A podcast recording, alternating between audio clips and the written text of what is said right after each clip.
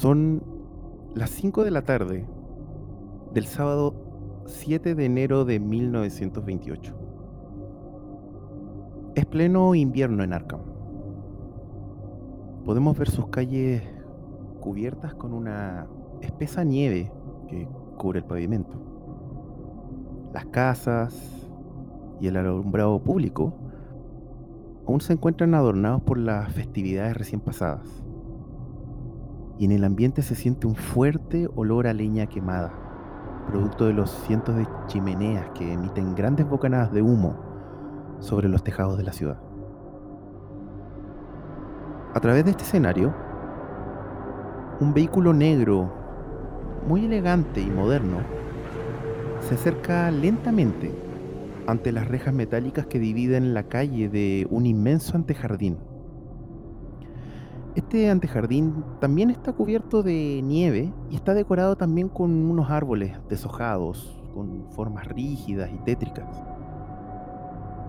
Y al fondo de este patio podemos ver una inmensa mansión, muy antigua y de estilo gótico, de al menos unos cinco pisos, hecha de ladrillos en su exterior, con ventanales muy grandes tapados interiormente por hermosas cortinas, y con una gran torre o cúpula que decora lo más alto del tejado. Imaginémonos cómo la cámara observa la parte trasera de este vehículo cuando cruza el umbral de esta reja metálica. Y a medida que el vehículo se aleja, internándose en este antejardín, la cámara se comienza a elevar lentamente hasta ver el arco superior de la reja de entrada, en donde podemos ver que está escrita la siguiente frase. Sanatorio de Arkham. Los pasos hacen eco en todo el pasillo de mármol grisáceo a medida que el doctor August Fleck camina en dirección a la sala de mediación. Se ve cierta inquietud en su rostro y al tomar el pomo de la puerta, antes de abrirla, el doctor Fleck se toma su tiempo, da un respiro largo y tendido para luego ingresar a la sala.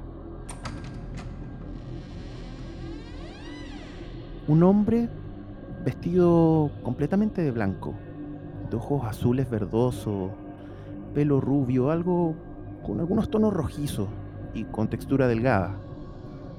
Fuma nerviosamente mientras permanece sentado a un lado de, una mesa de madera blanca. Al abrirse la puerta, el doctor Fleck entra y este hombre apaga el cigarro rápidamente en un claro e inútil intento de no ser sorprendido. Creo haberle comentado más de una vez que los pacientes no tienen permitido fumar durante el proceso de tratamiento dentro de nuestras instalaciones, señor O'Connor. El doctor Fleck mira con una manera bastante molesta a Alexei mientras espera a que apague el cigarro. Y dígame, señor O'Connor, ¿usted me mandó llamar? Me han dicho que quiere irse del sanatorio? Alexei le devuelve la mirada molesta al doctor Fleck. Al final, agacha la cabeza y resignadamente apaga su cigarrillo contra el suelo. De acuerdo, de acuerdo. Aquí no dejan disfrutar los pequeños placeres a los hombres. Reglas son reglas. Ahora repito, señor O'Connor. Me han dicho que quiere irse del sanatorio? Eh, sí. Siento que ya no tengo nada más que adquirir de este lugar. La verdad me siento mucho mejor desde que llegué y como sabrá, tengo una empresa que seguir dirigiendo. Eh, nada me dice.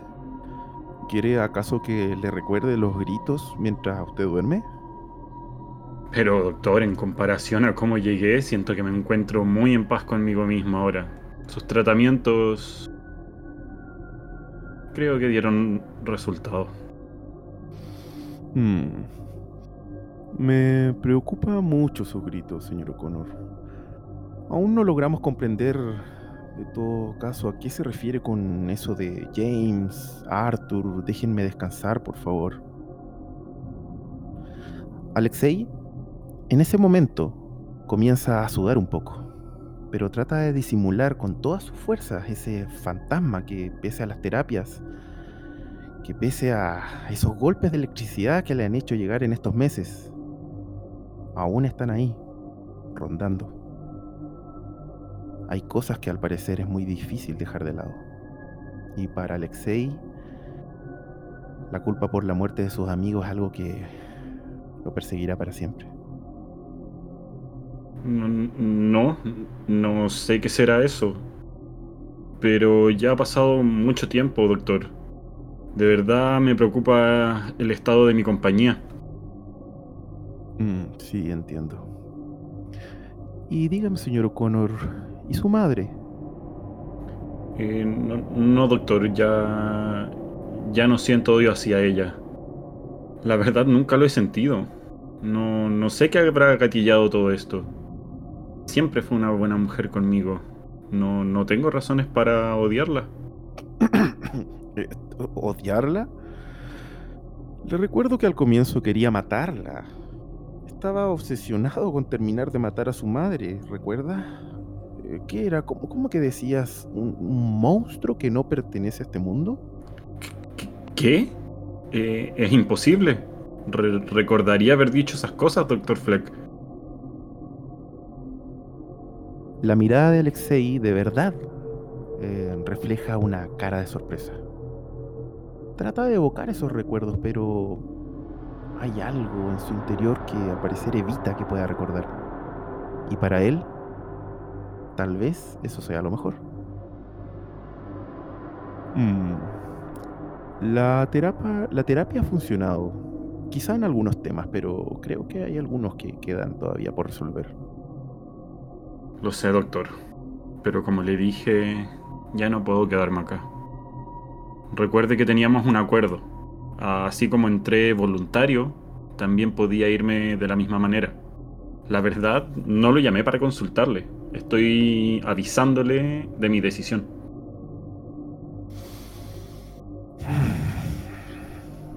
Debo decir que no me agrada la idea de dejar ir a un paciente en medio de un tratamiento. Pero efectivamente no quiero incumplir con nuestro contrato. Eso sí,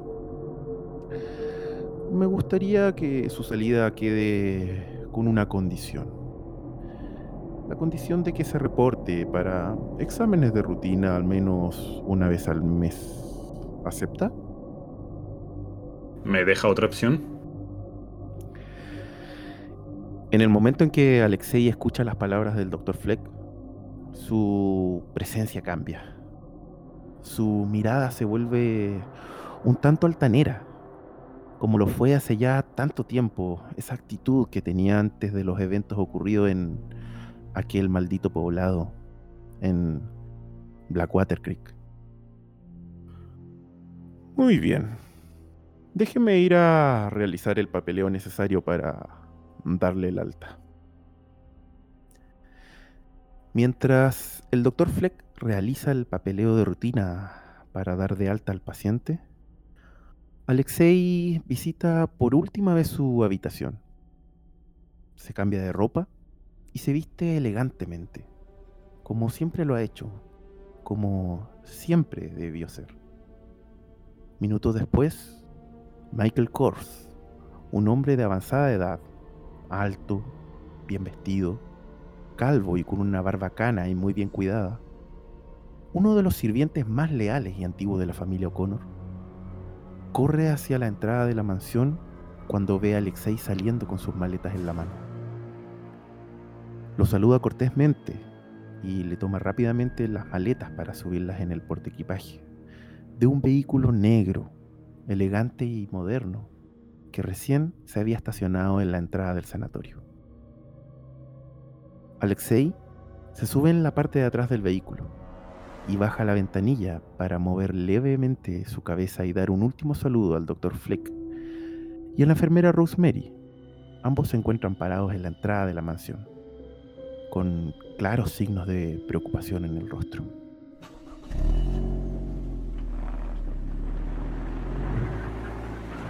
Doctor, no quiero ser imprudente, pero ¿cree usted que hizo bien con darle el alta al señor O'Connor? Por su bien y el de los demás, espero no haberme equivocado, Rose. Espero no haberme equivocado.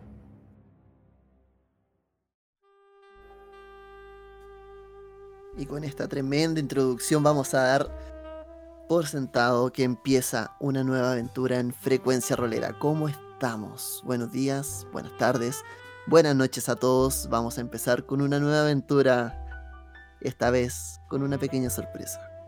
Tenemos a nuestro narrador invitado en el canal, Paolo Puglioni. ¿Cómo estás? Bien, bien. Honrado esta vez de eh, narrar dentro de Frecuencia Rolera.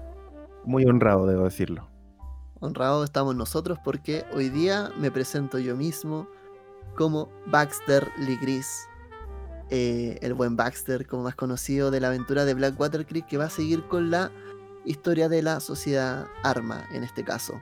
Pero no vengo solo, me está acompañando dos personas más. Tenemos también a Alexei O'Connor, de quien estuvimos hablando en esta introducción. ¿Cómo estás, Alexei? Muy bien, eh, ansioso por ver qué sorpresas nos aguarda eh, en esta segunda temporada. Y, muy contento, la verdad, por, por cómo se han dado las cosas y poder llegar hasta acá nuevamente. Un gusto de verdad siempre poder compartir con todos ustedes. Se les echaba de menos. Se les echaba mucho de menos, es verdad. Finalmente, no por ello menos importante, tenemos a Raquel Dutch. ¿Cómo está Raquel? Hola, ¿cómo están todos?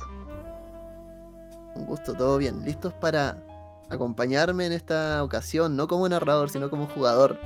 De la mano de Paolo para poder perder la cordura esta noche.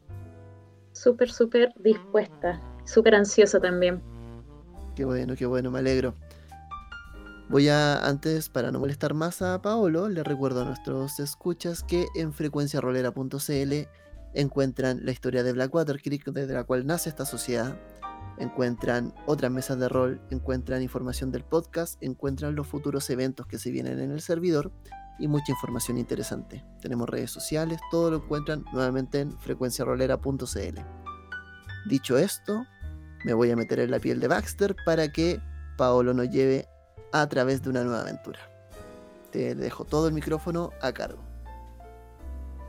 Bueno chicos, eh, bienvenidos una vez más a, otra sesión, a otra campaña, que esta vez vamos a llevar eh, como la segunda temporada después de lo que se vivió en Blackwater Creek. Y vamos a partir de la siguiente forma, chicos. Vamos a ver que de a poco eh, la cámara comienza a encenderse desde la oscuridad y comienza a ver un, digamos, el horizonte, un, horizonte oscuro o un poco rojizo, ese, ese horizonte que se genera cada vez que el sol se está poniendo y que tiñe las nubes de color rojo anaranjado. Está atardeciendo. Este horizonte que estamos viendo lo vemos eh, por encima del mar. Mar que en este momento está relativamente quieto. Y la cámara comienza a acercarse a este lugar para dar rienda a la vista de un puerto, una ciudad, conocida por algunos, especialmente por ustedes chicos. Una ciudad que en el estado de Massachusetts se conoce como Innsmouth. La cámara sigue acercándose hacia una mansión, una mansión bastante acomodada que queda, digamos, en las afueras de, de um, Innsmouth. Y a medida que se va acercando a esta mansión, se comienzan a escuchar risas, vitorios, em, sonar de copas. Y podemos escuchar eh, algunas voces que empiezan a ser un poquitito eh, familiares. Podemos escuchar la risa de Raquel, eh, la risa de Baxter, la voz tan reconocible, un poco altanera, pero reconocible de Alexei. Los tres se encuentran en este preciso instante celebrando se reunieron en la casa de Alexei, en la mansión en Innsmouth, para celebrar la vuelta de su amigo de un viaje. Alexei, al parecer, por negocios, había tenido que viajar hacia Escocia, el lugar de donde viene él, de donde viene su familia. Y cuando les avisó de que estaba de vuelta, ustedes obviamente no dudaron en recibirlo como corresponde, ir a verlo a su casa, y obviamente él, sin escatimar en gastos, armó una pequeña recepción. Em, se encuentran en estos momentos alrededor de una mesa larga, bastante em, acomodada, por así decirlo. Hay comida de todo tipo, mm, vino, un muy buen vino, champaña para el que quiera, en realidad está ahí, todo dispuesto para, para que la pasen bien. Em, y el ambiente está, no sé, extrañamente para ustedes, especialmente Baxter y Raquel, está un poquitito decorado, por así decirlo, con el humo. Alexei un tiempo a esta parte estuvo como seis meses fuera y al parecer encontró el nuevo vicio de fumar, algo que él no tenía antes. Ahora fuma bastante. Se encuentran en esta mesa, chicos, pasándolo bien. Y como les digo, con la celebración, porque Alexei ha vuelto. Adelante, chicos. El micrófono es todo de ustedes. Por favor, sírvanse todo lo que quieran. Si nos deja un poco, quizás te pediría un cigarro también. Baxter ¿Hago sonar mis dedos entonces? Disculpa, Baxter a esta altura ya se encuentra un poco tocado, un poco chispeante por el alcohol. está bien, está en buen estado, pero la orejita ya las tiene un poco roja. Hago sonar mis dedos entonces y le digo, Michael, por favor tráele una caja de nuestros mejores cigarros a Baxter. Sí, señor, inmediatamente este hombre descrito en un comienzo de avanzada edad, alto, calvo, eh, se mueve rápidamente y va hacia un mueble que hay por ahí cerca. Y no saca cigarros. Saca algo así como unos puros, unos habanos, no lo sé. Y se los ofrece en una cajita. Tanto a ti, Alexei, como a Baxter. Voy a tomar el puro. Oh. Me imagino que va a estar cortado ya. Y en la medida en que doy la primera calada, empiezo a mirar un poco alrededor. Ya está mucho más relajado. Vuelvo volviendo a disfrutar este trago, me imagino lo que estamos bebiendo. Recordando quizás que hace mucho tiempo no estuvimos juntos. Probablemente cuando encienda el cigarro y vea las primeras volutas de humo. Me voy a empezar a acordar de todo lo vivido también. Ver este humo me va a hacer recordar un poco la explosión en la cual estuvimos involucrados la última vez de cierta manera voy a estar un poco agradecido de estar celebrando esta noche junto con Alexei y con Raquel y no estar metido en otra sucia cueva, otra cueva húmeda arrancando de quizás qué cosa. Les voy a dedicar una mirada cálida mientras hago un gesto, un ademán con la mano que se vuelve, se mueve un poco con el humo. Raquel está mirando la copa, está súper contenta, se siente súper bien porque está viendo a sus amigos le dice a Alexei, oh, lo eché tanto de menos a los dos. La verdad es que ansiaba mucho verte, Alexei. ¿Cómo te fue? ¿Cómo te fue en tu viaje? Cuéntanos. Uf, fue un viaje de locos. Ha pasado mucho tiempo, la verdad se me. Se me pasó volando este medio año ya. Pero intenté hacer algunas inversiones de vuelta ya en, en mis tierras. Eh, salieron mal, perdí un poco de dinero, pero nada que no se pueda recuperar con el tiempo. Pero de verdad tienes razón, los, extrañaba mucho. Me alegra mucho. La verdad es que, que hasta te ves un poco más eh, bronceado. Parece que pudiste caminar bastante. no tanto como me hubiera gustado. Un detalle importante, chicos, que quizás se me olvidó mencionarles para que lo tengan en cuenta, es que después de los hechos ocurridos en Blackwater Creek, ustedes, eh, tras una idea de Baxter, una idea que al comienzo era loca, se transformó en una realidad. Em, ustedes se dieron cuenta que existen cosas raras en el mundo. Y creen que tienen la capacidad como para poder entenderlas y quizá erradicarlas. Ya lo hicieron una vez. Además de que básicamente las noticias en Arkham y en los alrededores em, dieron nota de que un grupo de investigadores había desterrado algún tipo de mm, problema, por así decirlo, de, de extrañas circunstancias y había había logrado dar con el paradero de dos profesores que se habían perdido, que pertenecían a la Universidad de Miskatonic. Entonces, en cierta forma, ustedes se hicieron como algo conocidos.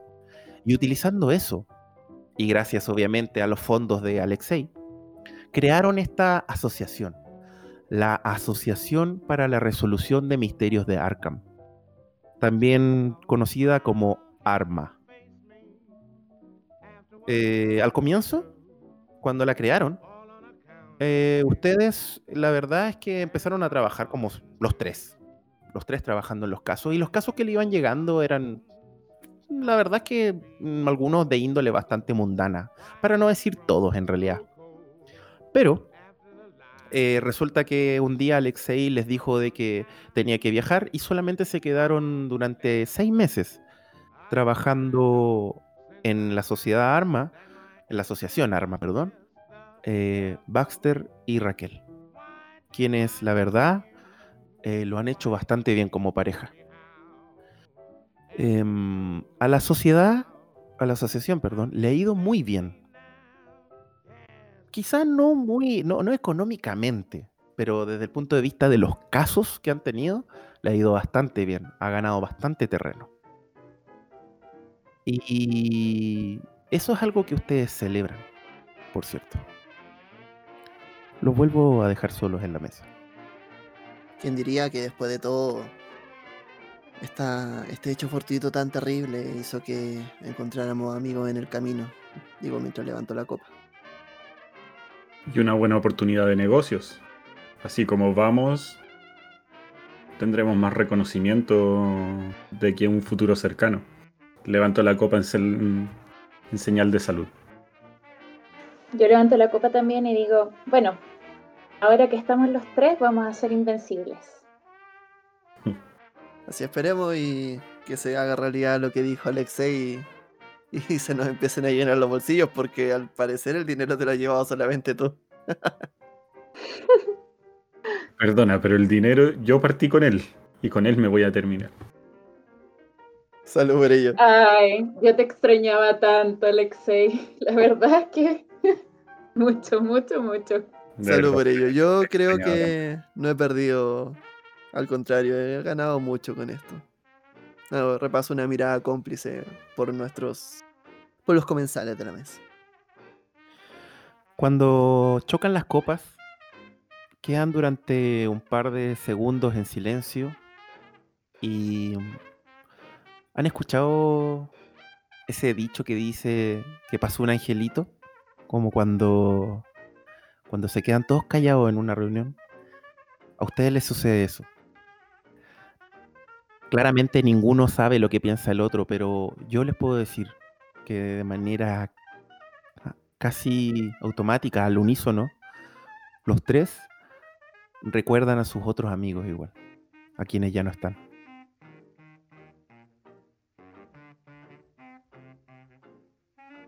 En ese momento lo único que se me viene a la mente, además de mucho cariño por ellos, son las palabras del Dr. Fleck sobre esas pesadillas que he estado teniendo y de las cuales no recuerdo nada. Una pausa, meditabundo. ¿Tendrá de casualidad un poco de whisky en este momento, Alexei? Vuelvo a hacer sonar mis dedos y le digo, Michael, por favor, sírvele a Baxter. ¿Cómo no, señor?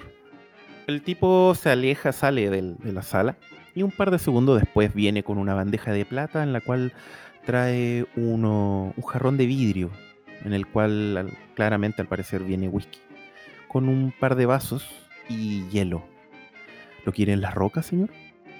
Sí, por supuesto. Básicamente voy a esperar que se sirva. Lo voy a tomar con un gesto un tanto solemne. Me imagino que los demás van a estar al tanto de qué significa el tema del whisky en este caso y vamos a hacer otro saludo con ello. Bueno, Alexei, luego de pasado el momento, mm, vuelvo a él. Cuéntanos, me imagino que no nos trajiste solamente para celebrar y para beber. La verdad quería ver cómo les había ido a ustedes durante todo este tiempo. Como saben, no, no había podido estar en contacto con ustedes. Y, pero sí sé que la reputación, por lo menos de la asociación, ha, ha ido aumentando. Me gustaría saber qué cosas maravillosas han hecho. Después de todo, soy el que sigue financiando esto, ¿no? Cosas que no cambian, ¿no? Mm. Nos ha ido bastante bien, si lo quieres decir de esa manera. El dinero no llueve, pero al menos estamos haciendo renombre. Tuvimos una entrevista hace poco en los, en los medios de prensa. Eh, creo que en Arkham estamos empezando a hacernos conocidos y la verdad es que Raquel ha hecho un excelente trabajo. Deberías haber visto la foto en que salió em, Baxter en el diario. Vaya a empezar de nuevo con eso. Por supuesto. Ahora, digámoslo, tu cara de serio no te la quita nadie. Supongo que tenemos guardada esa copia del diario, ¿no? Mira, déjame ver, yo voy a ir a, buscarla, vuelvo al tiro. No, pero ¿por qué la trajeron? Hay Perfecto. cosas que no cambian. Con esta agradable conversación que están teniendo, chicos, eh, efectivamente Raquel andaba con una copia del diario. Ella está muy orgullosa de, de- lo que están haciendo como asociación. Y efectivamente esa foto le, le encantó. Quién sabe por qué más le podría haber encantado. Van a pasar así la noche. Eh, se van a quedar en la casa de Alexei. No sé si quieren hacer o decir algo más antes de que pasemos a la siguiente escena o simplemente paso. Yo lo último que quiero decirle antes de, ya dar por finalizada las celebraciones, la verdad sí, también tengo una noticia que darles.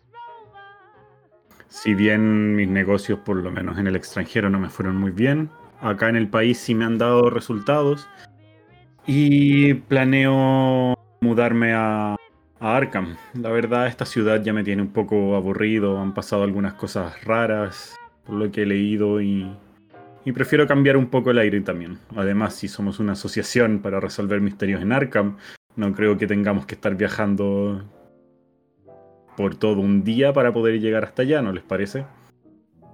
Me parece perfecto. La verdad es que Innsmouth es una ciudad que a mí no me inspira ninguna confianza. Creo que te conté lo de mi amigo Harvey. Sí. Precisamente eso, esa también fue una de las razones que me impulsó a, a mover mi, mi empresa a Arkham. Yo los miro a ambos, me quedo en silencio y digo, la verdad es que nuestra cercanía física puede traernos muchas más cosas positivas que negativas, ¿no? Así es. Perfecto. Después de esto, cada uno se retira a su habitación. pasan una buena noche. Bueno, exceptuando tú, Alexei. Efectivamente tú quizás no la recuerdas, pero Baxter, tú que tienes una habitación que, que era más cercana quizá a la habitación de Alexei, efectivamente escuchaste algunos gritos. Escuchaba la voz de Alexei gritando y nombrando a Arthur, nombrando a, a James. Pero bueno, la verdad que los traumas de lo que se vivió, después de un rato tú lo, lo entiendes un poco. Totalmente.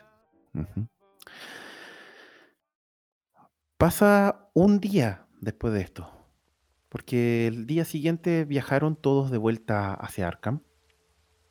Eh, esto ocurrió, digamos, un día sábado. Y posterior a ello, em, el día lunes, en la mañana, se encuentran los tres en las oficinas que Alexei tiene arrendadas para la Asociación Arma. La- Una oficina relativamente elegante, no muy grandes, pero al menos lo suficientemente útiles como para la asociación o el grupo. Em, se encuentran los tres en eso. Y hay un detalle importante a tener en cuenta. Em, ustedes, de alguna forma, o en realidad no ustedes, sino que eh, Raquel y Baxter, em, por cosas de la vida, hicieron muy buenas migas con un joven, un joven que debe tener aproximadamente unos 15, 16 años. Em, el chico parece que simplemente vive en un orfanato, pero lo suficientemente grande como para tener la libertad de salir cuando quiere durante el día. Y el chico escuchó de la asociación Arma y se empezó a acercar de a poco y ustedes al principio no lo pescaban mucho, pero él como que está muy interesado en, eh, los ve como héroes, está muy interesado en saber qué es lo que hacen y cómo él puede aportar. Y de a poco él se empezó a acercar y ustedes lo empezaron como a, digamos las palabras así, como a guachar. Y finalmente lo utilizan casi como un mensajero. Y además que hay una cosa que a ustedes, entre comillas, les, les trae cierta añoranza. El chico se llama Arthur. Oh, Se llama Arthur McKay.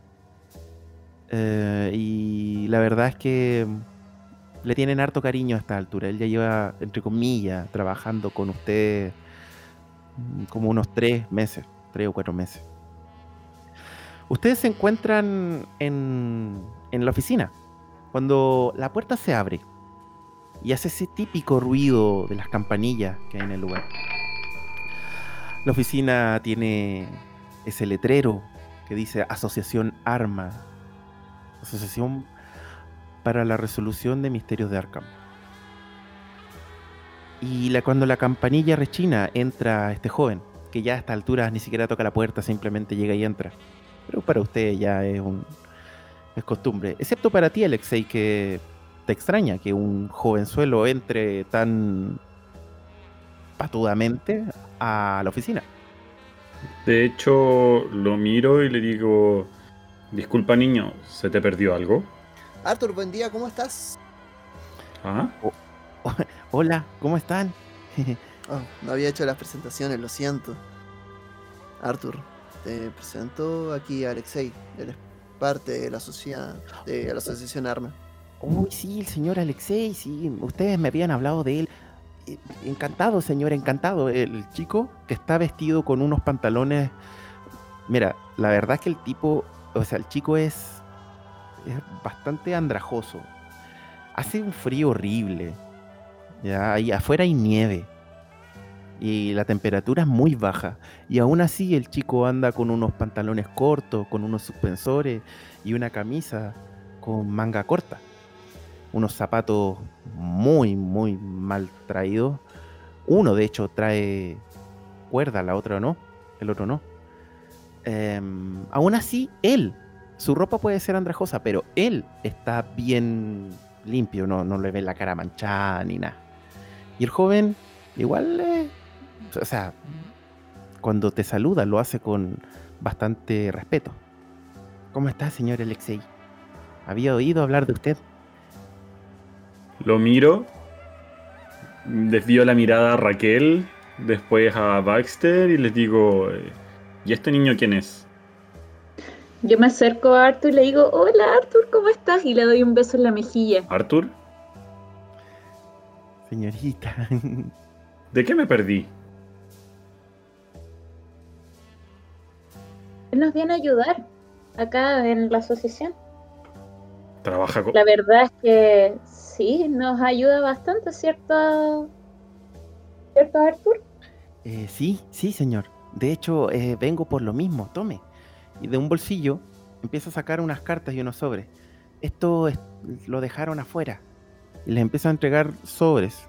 Que la verdad, la primera al verla son las típicas cartas de cobro de algún tipo de mantención, arriendo de la oficina, pago de la electricidad, el teléfono, etcétera.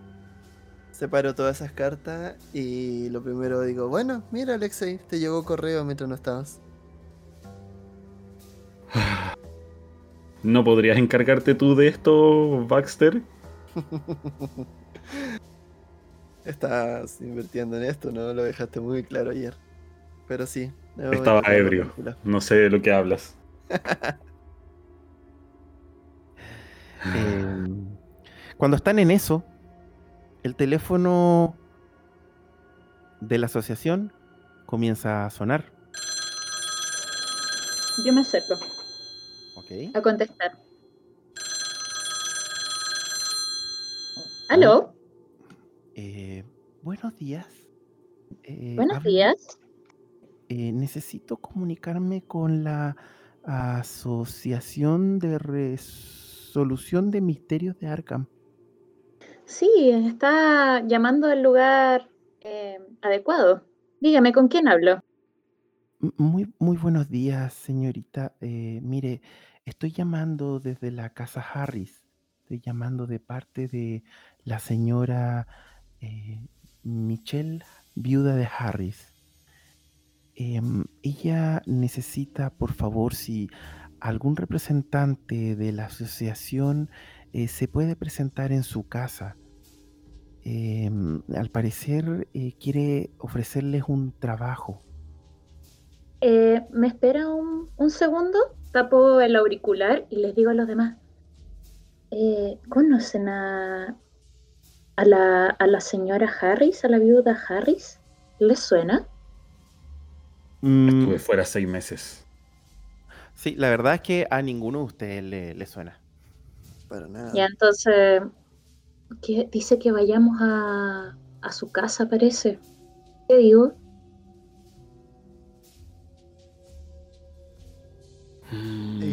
Vamos, es, es trabajo, ¿no? Ok. Eh, dígame, eh, ¿cuándo nos necesita? Eh, la, la señora Harris me pide que le diga que por favor, lo antes posible, si es hoy día mismo, en este preciso instante, se lo agradecería mucho. Ok, eh, si me dice dónde, eh, hacia dónde nos dirigimos, podemos ir en este mismo instante. Sí, no hay problema. Anote, por favor. Y en ese instante, esa dulce voz de una mujer joven que hay detrás del, del auricular te comienza a dar la dirección de la casa de la viuda de Harris. Eh, la dirección, al parecer, es de fuera de Arkham. Y es de los lugares en donde al parecer vive la gente de mayores recursos, por decirlo menos anotas la dirección y ella corta agradeciendo su presencia lo antes posible. Yo cuelgo y digo, mira Alexei, parece que nos vas a poder acompañar inmediatamente. ya era hora de que este hombre se ponga, la- se ponga a hacer el trabajo por el cual estaba, están pagando, ¿no? Ah, de acuerdo, vamos. ¿Sabes? Mi- no podríamos, Alexei. Miro al chico y le digo, ¿sabes manejar? Te quedas mirando con unos tremendo ojo. Eh, no, señor. Ay, por favor, no te enseñaron a hacer nada en estos meses que no estuve. Si vas a trabajar para nosotros, mínimo que aprendas a manejar. Me sorprende, Alexei.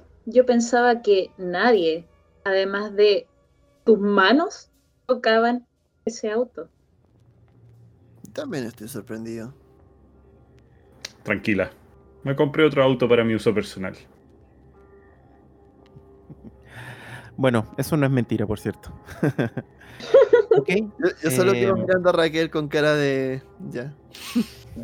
Yo digo, lo- yo hago así con los hombros, así como, "Mm, ok. Perfecto. Ok.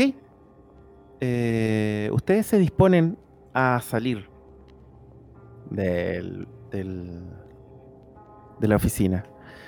Cuando salen de la oficina, primero, lo primero que se dan cuenta es de que Arkham en estos momentos está siendo inundado. Una fuerte lluvia se deja caer. Una fuerte lluvia con mucho viento. Y da la impresión de que en cualquier momento esa lluvia podría transformarse en, en nieve. Hace un frío que cala los huesos, pero de manera increíble. Ahora lo bueno es que esta lluvia en cierta forma ayuda a limpiar la atmósfera. Porque cuando no llueve, el frío es tan fuerte que no debe haber chimenea en ninguna casa de Arkham que no tenga encendida eh, la chimenea, valga la redundancia generando esa atmósfera contaminada de, de humo y hollín. Pero con la lluvia actual eso se limpia. Ustedes se suben al auto y asumo que el que va a manejar es Alexei esta vez. Así es. Eh, ¿qué, qué van a hacer con, con Arthur?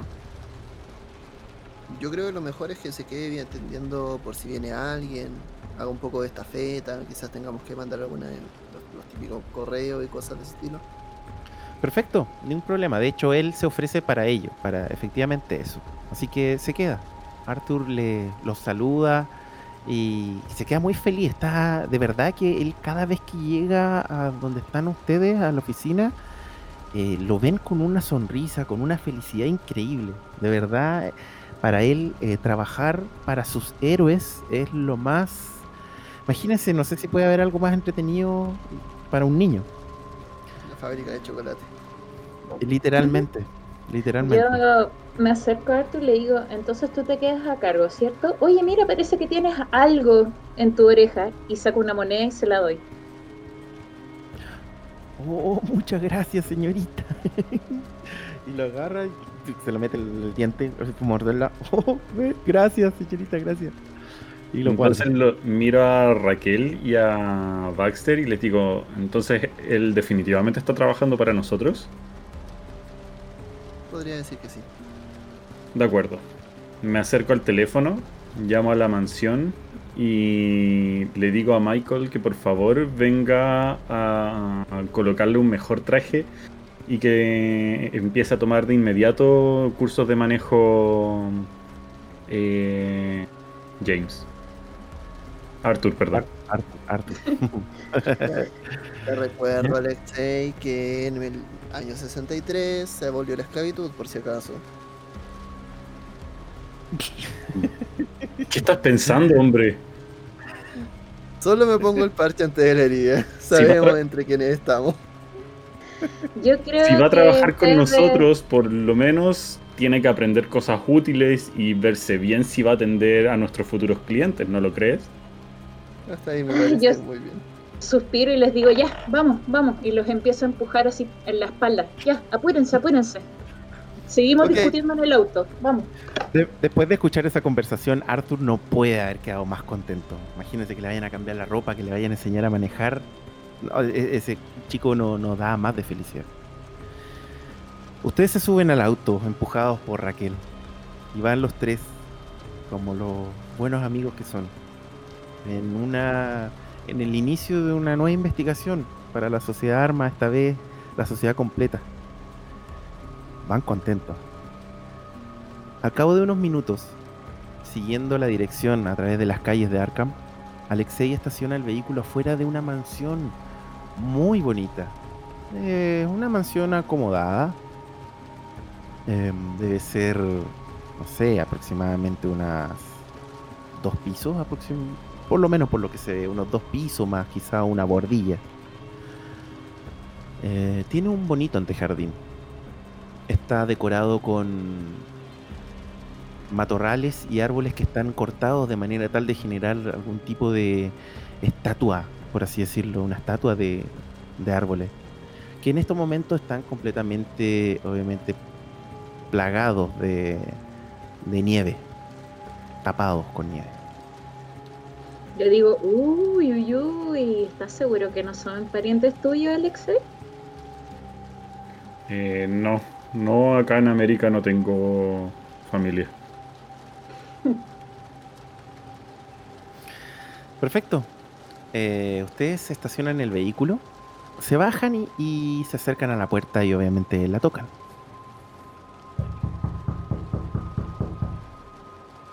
Minutos después, la puerta se abre. Y una, al parecer, ama de llaves, mucama o sirvienta, vestida con las ropas muy, muy arquetípicas del- del- de ese momento. De tez negra. Ella es una mujer afroamericana, pero muy bonita, de pelo corto. Una nariz respingada, unos pómulos bien marcados, pestañas muy grandes, ojos de café avellana. Muy linda y menuda, los queda mirando, dice, ustedes deben ser la sociedad de armas, ¿cierto? Hola, buenas, sí. Eh, somos. Bueno, mi nombre es T. Baxter. Eh, ahí está la señorita. La señorita Raquel y está Alexei. Nos llamó la señora Michelle. Sí, de hecho, yo fui quien llamó y habló con una señorita. Eh, pasen, por favor, adelante, se están mojando, adelante. Pasen, pasen. Ustedes ingresan al- a la recepción de esta mansión. Y es una mansión que eh, este hall de entrada está mm, adornado en cada una de sus esquinas con animales disecados. En una esquina puedes ver un oso, un oso pardo grande parado en sus dos patas, en una posición como de ataque, petrificado y mirando hacia la puerta. De hecho, ustedes al verlo en un momento se asustan un poco, pero después se dan cuenta que, bueno, es una estatua. Aunque no habían visto una así. En la otra esquina ven un jabalí, un enorme jabalí, y eso sí los estremece un poco, porque les hace recordar a Brutus. Em, en medio y al fondo ven una escalera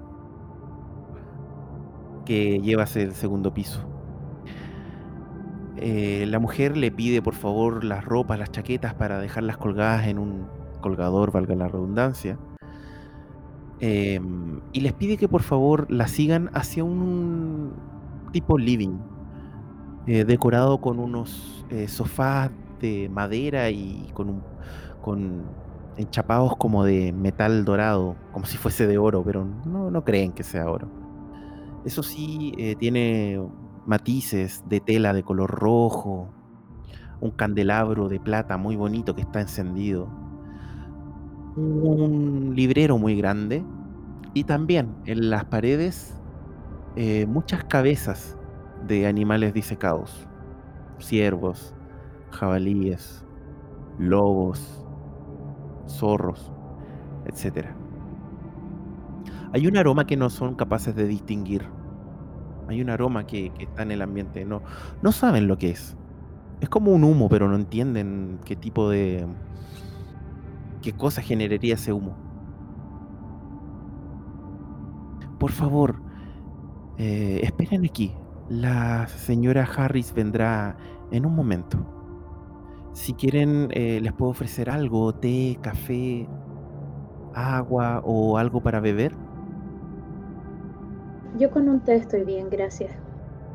Un Agua, café, por por favor. El señor, mirando a Baxter. Agua, por favor. Ok, agua, un café y un té. Si me permiten. Eh, hace una pequeña reverencia con la cabeza, retrocede un poco y se retira. Se quedan ustedes tres en esta habitación. Mm, adelante. El micrófono de ustedes. Yo quedo mirando el jabalí y como que empiezo a alejarme lo más posible de él. Como poniéndome al lado de Alexei y diciéndole, o sea, como apuntándolo así como, ¿qué es esto? Ay, no lo sé. No sé dónde nos venimos a meter. Trato de observar si hay algún estante con libros. Sí, de hecho hay estantes. ah, Ves una, una biblioteca. Bastante Trato de acercarme como para ver el tipo de libros que tienen, como para darme una idea de eh, el perfil de esta gente. Perfecto. ¿Qué hacen los demás? Yo quería hacer exactamente lo mismo. Yo voy a estar paseándome también más lejos del jabalí. O sea, de, la, de esta criatura. Para mí es un jabalí todavía. Y mientras me estoy moviendo, estoy como que instintivamente me estoy llevando la mano a la muñeca. La muñeca izquierda. Hay una cinta de color rojo colgando ahí. Como que la empiezo a tocar. Es un gesto un poco. un poco nervioso.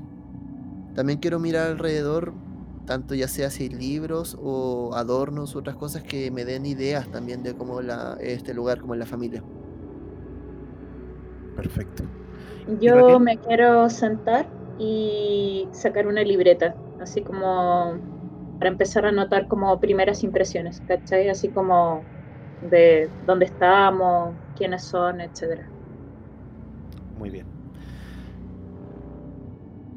Miren, dado que Alexei se puso a buscar específicamente en tema de los libros, él me va a hacer una tirada de buscar libros. Mientras que los demás, como están buscando como más que nada una idea general del lugar, me van a hacer una tirada de descubrir. Adelante. Oh, oh. Ah, Baxter sacó un 53 en descubrir que tiene 75, la pasaste. Eh, Alexei sacó un 27 y en buscar No la pasé. libro. Tengo 20. Ya, perfecto. Si quieres, puedes gastar suerte, si quieres. O puedes forzarla. Eh, Raquel pasó la tirada de descubrir. No, no, no la voy a. La voy a dejar así. Ok, perfecto. Bueno, Alexei, tú te pones a buscar y la verdad que no hay nada que te llame la atención. Absolutamente nada. Simplemente son libros de diversa, de di- diversos temas. Hay mucha novela, eh, pero en realidad fuera de eso no, na- nada que te llame la atención. Mm, por tu lado, ah, em, Baxter, tú te pones a observar un lugar y lo que te llama la atención son los cuadros. Hay, eh, no solamente están estos cuadros con las cabezas disecadas de animales, sino que también hay cuadros de, de estos típicos cuadros de retratos familiares. Hay uno donde se ve a una pareja. eh, hay otro donde se ve a un hombre solo. Eh, hay otro donde se ve a la misma mujer de la pareja, pero también sola. Mm, da la impresión de que uno, al parecer, debe haber sido el señor Harris y la otra es la viuda Harris. Pero lo que te llama la atención es que no ves que hayan, no sé, fotos de hijos, pues cosas por el estilo. Si es que, si es que tu idea, lo, lo que tienes en la cabeza es que ellos son la familia o la pareja Harris, al parecer no ves que hayan tenido hijos, al menos que le hayan hecho un retrato como que ellos tienen. Y en tu caso, Raquel, a ti te llama la atención exactamente lo mismo. Parecer eh, esta señora debería vivir sola. Especialmente por el hecho de que le dicen la viuda Harris. Si esa persona que está ahí es el marido y ya no está, no debería haber nadie más en esta mansión. Minutos después, se empieza a escuchar los pasos lentos, seguidos del sonido de como un bastón que golpea el piso. y una mujer muy anciana entra. Muy buenos días. Mi nombre es Michelle, Michelle, viuda de Harris. ¿Cómo están? ¿Cómo están? ¿Le, ¿Le ofrecieron algo para comer? Mientras ella camina, sosteniéndose del bastón con su mano derecha. Yo me levanto, me acerco y le digo, buenas, soy Raquel Dach. Mucho gusto. Mucho gusto, señorita. Alexei O'Connor, un placer. Y le extiendo la mano para besársela. Desde lejos hago un ademán con el sombrero. Baxter Lee Gris, señorita. Eh, Carmina, Carmina, por favor, sírvale a los caballeros. Sí, señora. Justo ella viene entrando con una bandeja de plata muy bonita con cada una de las cosas que ustedes pidieron. Un vaso de agua, café y té. Le traigo lo de siempre, señora. Y le trae como un vaso con un líquido verde, un poquitito espeso. Ay, me encanta este batido. Muchas gracias, Carmina. La señora se sienta de manera pesada en el sillón más grande que hay en el lugar. Y obviamente les hace un ademán para que ustedes se sienten igual. Eh, le agradezco mucho que hayan venido apenas eh, Carmina se comunicó con ustedes. Los llamo porque quisiera saber si existe la posibilidad de que me puedan ayudar. Se me perdió alguien muy importante y me gustaría que ustedes me ayuden a encontrarlo.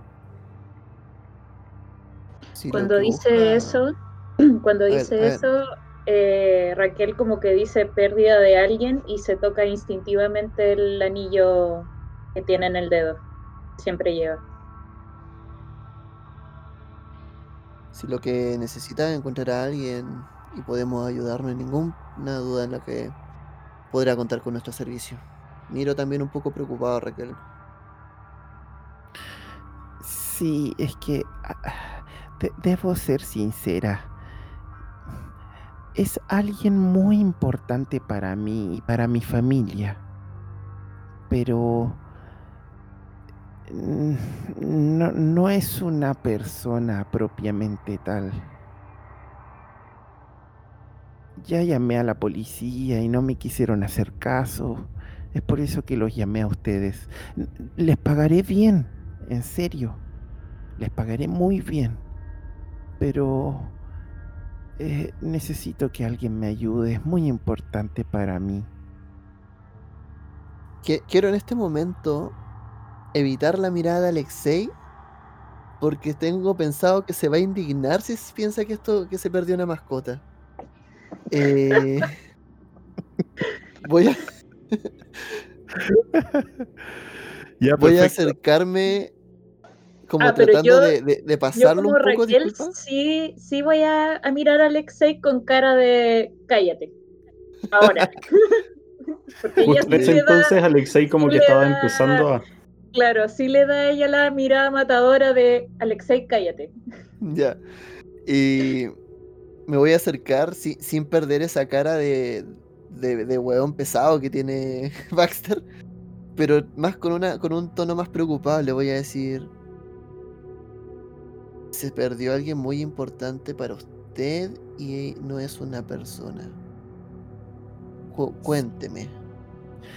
Sí, es que es, es alguien muy importante para mí y la familia. Se llama Mirsot. Mirso. Mi- Mirsot es, es mi gato. Mi gato, Mirsot, se me perdió. Y por favor, en serio, ustedes no tienen idea lo importante que es para mí y para mi familia. Desde que mi marido, desde que mi marido desapareció, Mirsot ha estado conmigo. No lo quiero perder. Les pagaré muy bien, en serio. Yo sé que esto puede ser banal para ustedes, pero necesito encontrarlo. Por favor, se lo ruego. Tómenlo como el ruego de una anciana en sus últimos días. Inmediatamente Eh, miro a Alexei. Sí. Yo me doy vuelta, me doy vuelta, trato de contener la respiración y es como... Ah, Mm. calma. Yo creo Yo que. eh, miro a la señora con, como con todo el amor posible que puedo y le digo, "Em, no hay problema, nosotros eh, hemos llevado casos de todo tipo. Justamente quizás aquellos que la policía no considera, digamos. Dígame, ¿cómo es su mascota?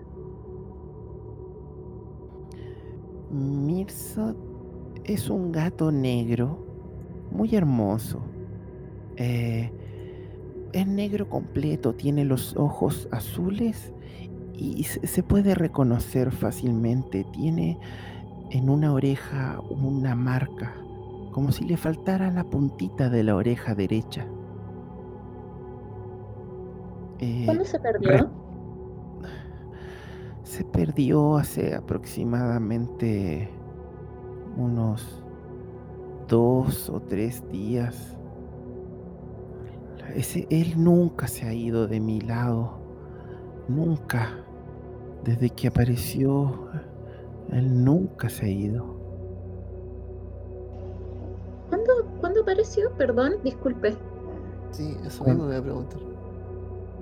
Cuando mi marido, cuando mi marido se desapareció, él, él llegó a la casa y ha sido mi compañía.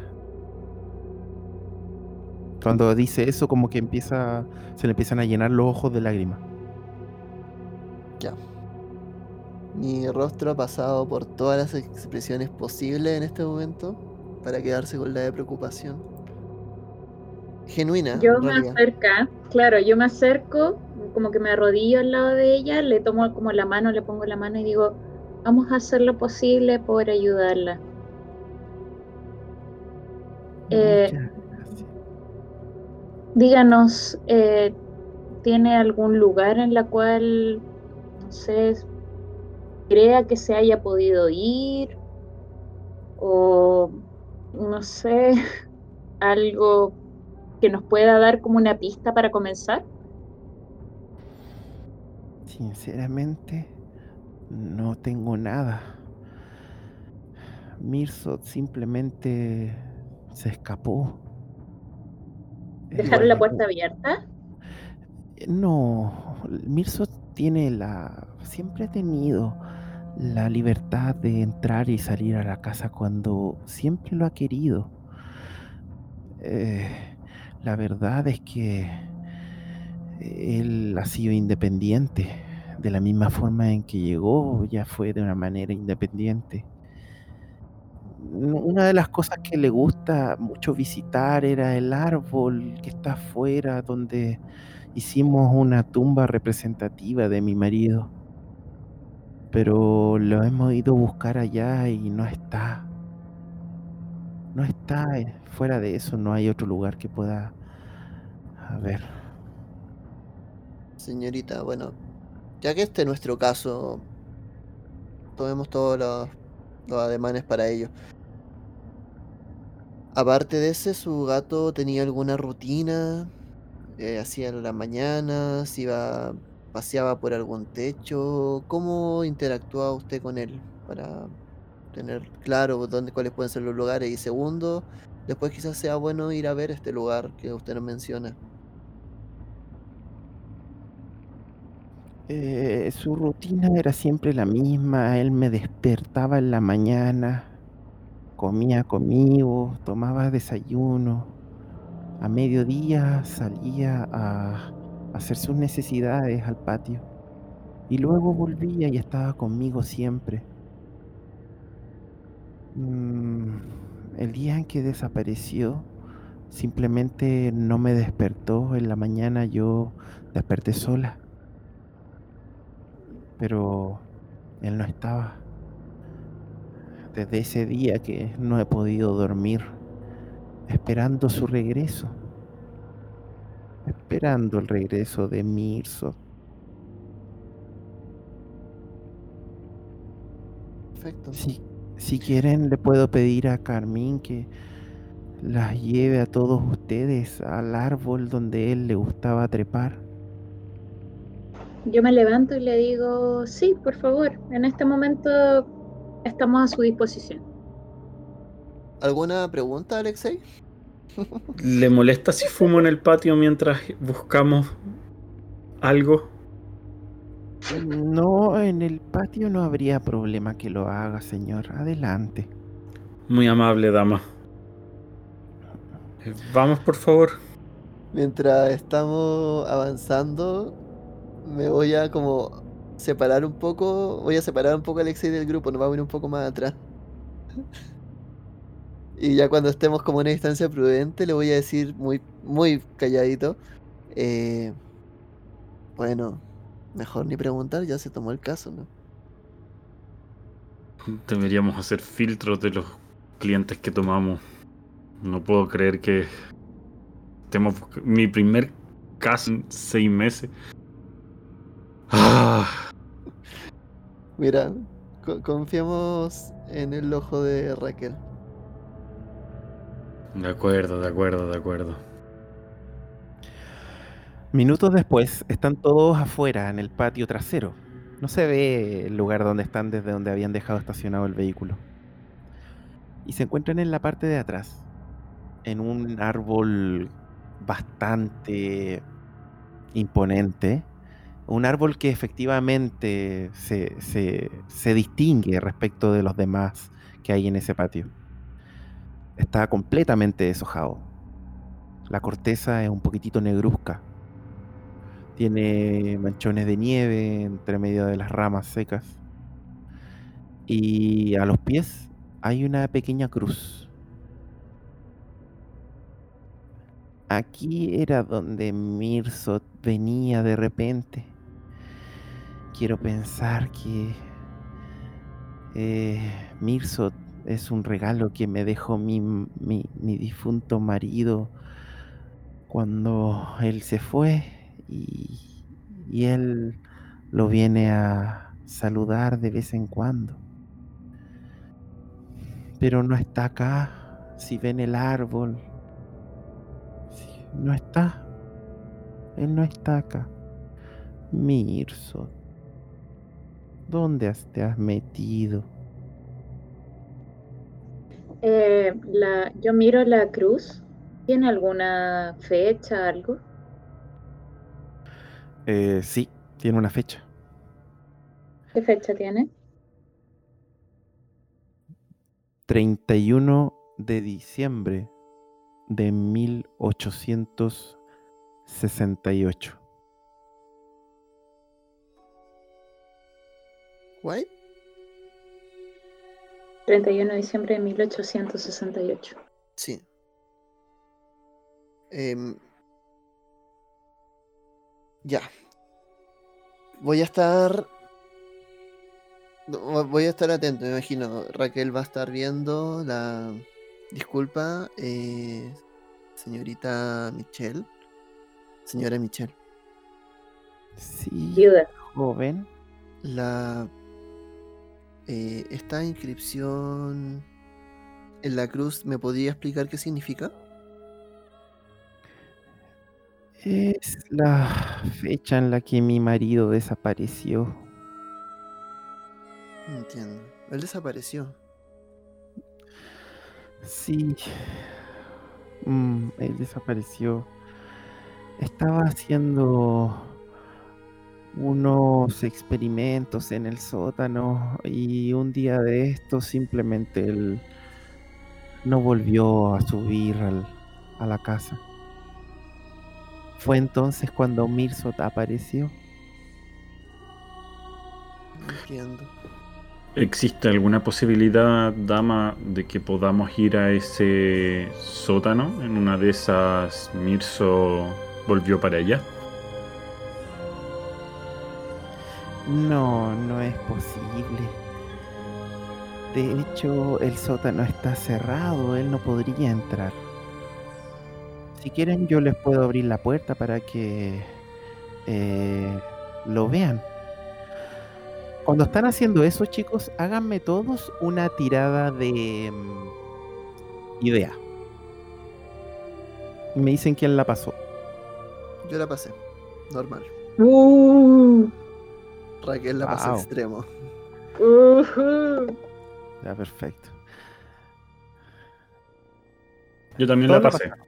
Perfecto, todos la pasaron. Ya, hay algo que le llama la atención. Mucho. El gato no puede ser tan viejo. Exacto. Ujú.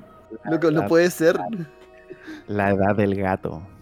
Si el gato apareció en enero del 69, así a ma- todo reventar, ese gato debe tener.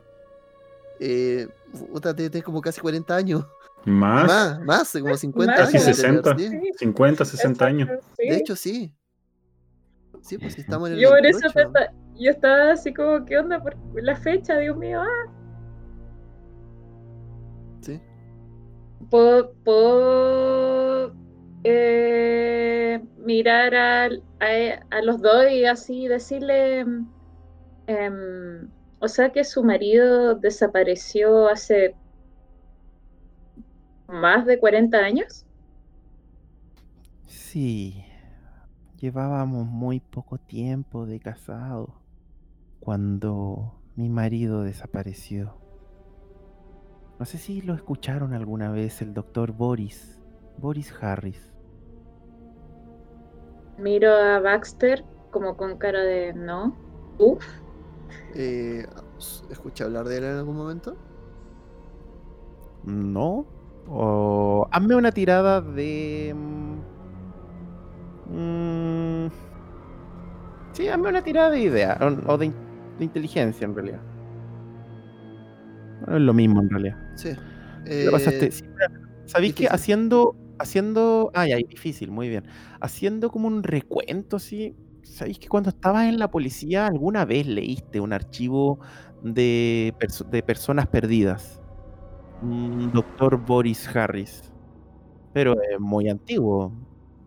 Calza, efectivamente, ahora que lo miras, sí, miras la fecha, muy antiguo. La- el tipo, por lo que recuerda, simplemente desapareció, se fumó. Se esfumó. Perfecto. Eh, ya, bueno, mira. Si, bueno, Alexei, si tú quieres ver el tema del sótano, creo que estaría bueno.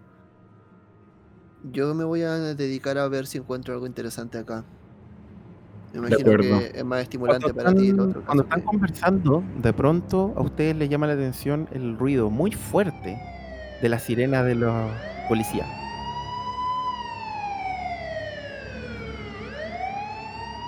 Como si hubiese pasado por fuera de la casa. Pasaron dos carros. Wow, Mm. ¿Y eso? wow. Esto no es muy común en este tipo de barrio. Mm. Habremos perdido de algo. Hmm. Eh, podemos ver eh, pasar hacia dónde van. No sé, desde algún lado. No, no lo vieron pasar. Eh, Solamente pero lo escucharon, escuchamos. porque acuérdense que ustedes están en la parte de atrás.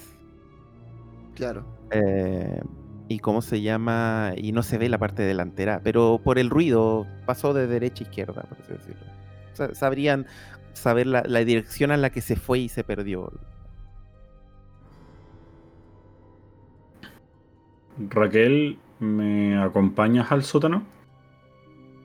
Yo le digo, sí, em, voy en un momento. Anda tú primero con la viuda. De acuerdo. Perfecto. Y me voy con la, con la señora. Ok, ¿y los otros dos qué van a hacer? Yo le digo a Baxter, le digo, ¿cachai lo que está pasando? Eh, O sea, esta señora dice que el gato apareció cuando sa- desapareció su marido. Y esto fue hace más de 40 años. O sea, ¿cómo puede tener un gato tanto tiempo? de hecho, sí, son casi 60 años. Eh, no, esto está. Eso. O sea, sí, me llamó la atención también. ¿no? Esto hay que corroborarlo quizás con Carmil, Carmila. Eh, Tienes razón. ¿Y si voy a hablar con ella ahora? es una buena idea. Sí, voy a ir a hablar con ella ahora. Yo veré si encuentro algo interesante. Éxito. Ok. Ok. Perfecto. Eh, ¿Tú qué vas a hacer, Baxter? Me voy a dar un tiempo para concentrarme bien, ponerme en el mood de investigador. eh, y voy a empezar muy minuciosamente y con mucha calma a mirar, eh, a mirar los lugares que podrían ser clave, buscando alguna pista, huellas, movimientos de la tierra, eh, así como que haya escarbado en alguna parte, cualquier tipo de rastro posible. Perfecto. O alguna información, a- pelo, no sé. Como te digo, quiero hacerlo muy minuciosamente y con calma para ver si puedo, no sé, conseguir algún tipo de, de bonificación al respecto. Esa es un poco la Sí. idea. Ya, perfecto, no hay ningún problema. Vamos a partir por lo primero. Alexei. La anciana te guía dentro de la casa y se paran en la parte, enfrente de una puerta que está debajo de una de las escaleras que sube al segundo piso. Al abrir la puerta, eh, no hay nada más que oscuridad. Y la anciana mueve su mano arrugada hacia la oscuridad y hace sonar o tirar una cadenita que suena. Y se enciende una luz que ilumina una escalinata que baja a un- unos cuantos de metros hasta perderse en la oscuridad nuevamente. Como que la luz que se acaba de encender no alcanza a llegar hasta el fondo. Esta puerta siempre permanece cerrada, señor. eh, Alexei, eh, señor Alexei. Siempre está cerrada. Es imposible que Mirsod haya entrado. Eh, si quiere ingresar, le pediría que tome ese candelabro y te, te muestra el candelabro con las velas que están encendidas. Y baje con cuidado porque no sé cuál es el estado de la madera de aquí a la profundidad del sótano. ¿qué tan profundo está el sótano, señora Michelle? No es tanto más allá, es solo que el lugar es un poquitito oscuro. Y hay mucho polvo, mucha telaraña. Tenga cuidado, señor. Muchas gracias. Tomo el candelabro y empiezo a bajar escalón por escalón. Siempre tratando de tantear el, el estado del, del siguiente escalón que, que me precede. Perfecto. Tus pasos resuenan. La madera rechina. Una madera que no ha sido tocada en mucho tiempo. Y además da la impresión de que tus pasos levemente resbalan con la gran cantidad de polvo que se levanta con cada uno de tus pasos. O más que que se levanta con el polvo, la capa de polvo que hay. hace como si como si esta escalera estuviese un poquitito resbalosa por eso, por la capa de polvo. A medida que avanzas, se empiezan a dibujar en las paredes estas siluetas por las llamas de las velas. Siluetas que generan ese como ambiente tétrico en un lugar tan oscuro. Y al llegar a la parte de abajo, aproximadamente unos 14, 15 peldaños, llegas a una habitación grande.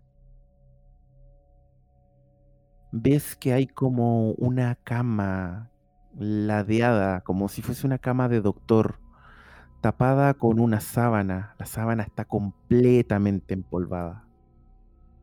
Ves una mesa, una mesa que tiene herramientas, herramientas de doctor, herramientas que te recuerdan mucho el sanatorio de Arkham. Y ves en la pared como un tipo de librero estuviese algo así tapado por una sábana. Empiezo lentamente a caminar eh, inspeccionando la habitación tratando de ver si hay alguna zona que no esté cubierta por este polvo. Pero siempre caminando en dirección hacia el estante para sacar lo que protege, lo que lo protege y revisarlo. Perfecto. Hacemos una tirada de descubrir. No, no la pasé. ¿Puedo forzarla? Eh, sí, pero explícame cómo las fuerzas, porque está buscando. Entonces, explícame cómo lo, cómo lo fuerzas.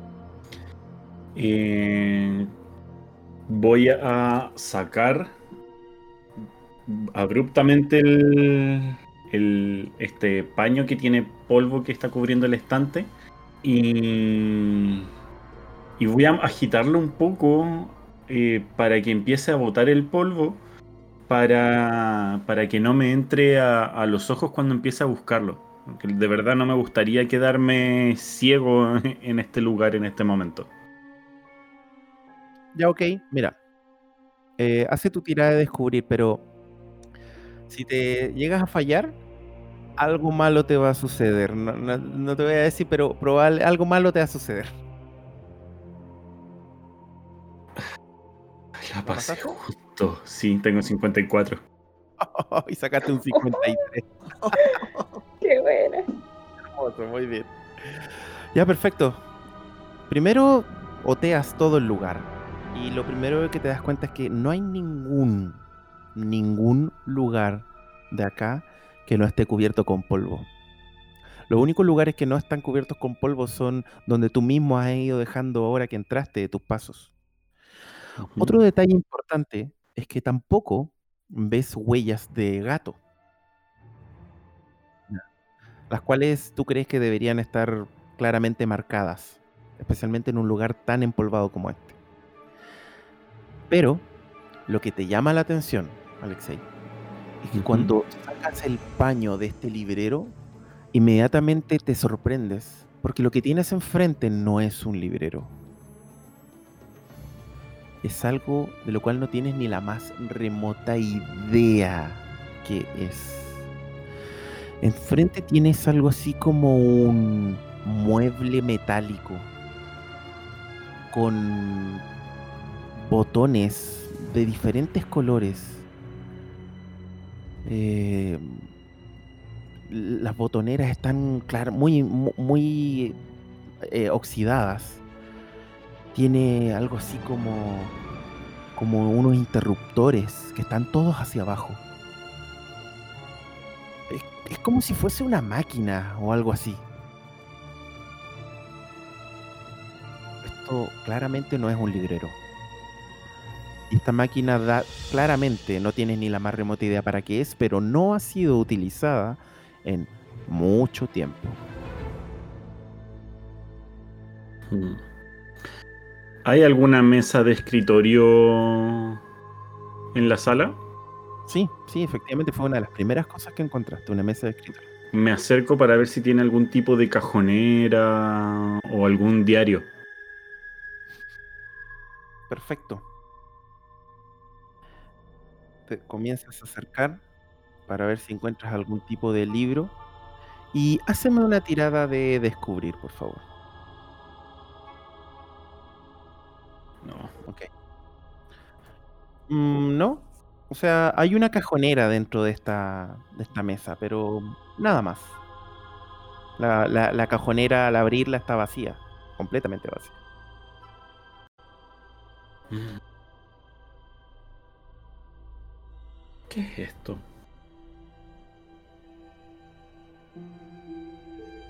Trato de buscar señales de algo más que me pueda llamar la atención donde estaba esta cama.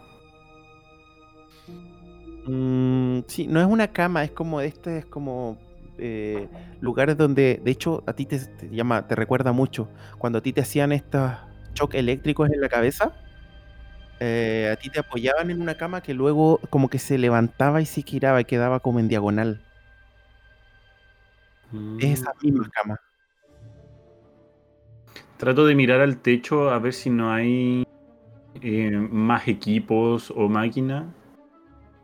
Mm, No, no hay nada más. Nada más. Entonces empiezo a devolverme de vuelta de a la mm, a la superficie, salir del sótano. Perfecto. Em, Raquel, tú vas a hablar con Carmín. Carmín está en la cocina, eh, al parecer preparando lo que va a venir a ser el almuerzo de ese día. Al verte entrar, para su quehacer y se queda parada solemnemente con la cabeza un poquitito agachada esperando a que le hables o alguna orden. Hola, buenas. ¿Puedo hablar un poco con usted?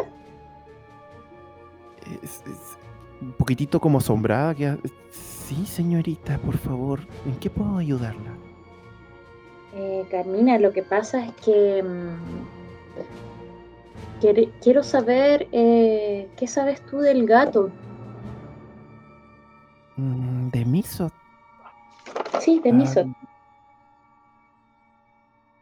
¿Es el gato de la señora? Al menos desde que yo llegué, él, él ha estado acá. ¿Cuándo llegaste tú? Yo llevo acá aproximadamente unos tres años, señorita. Mm, entonces no conociste a el señor Boris. No, señorita. Me habría encantado conocerlo porque la señora Harris me habla mucho de él.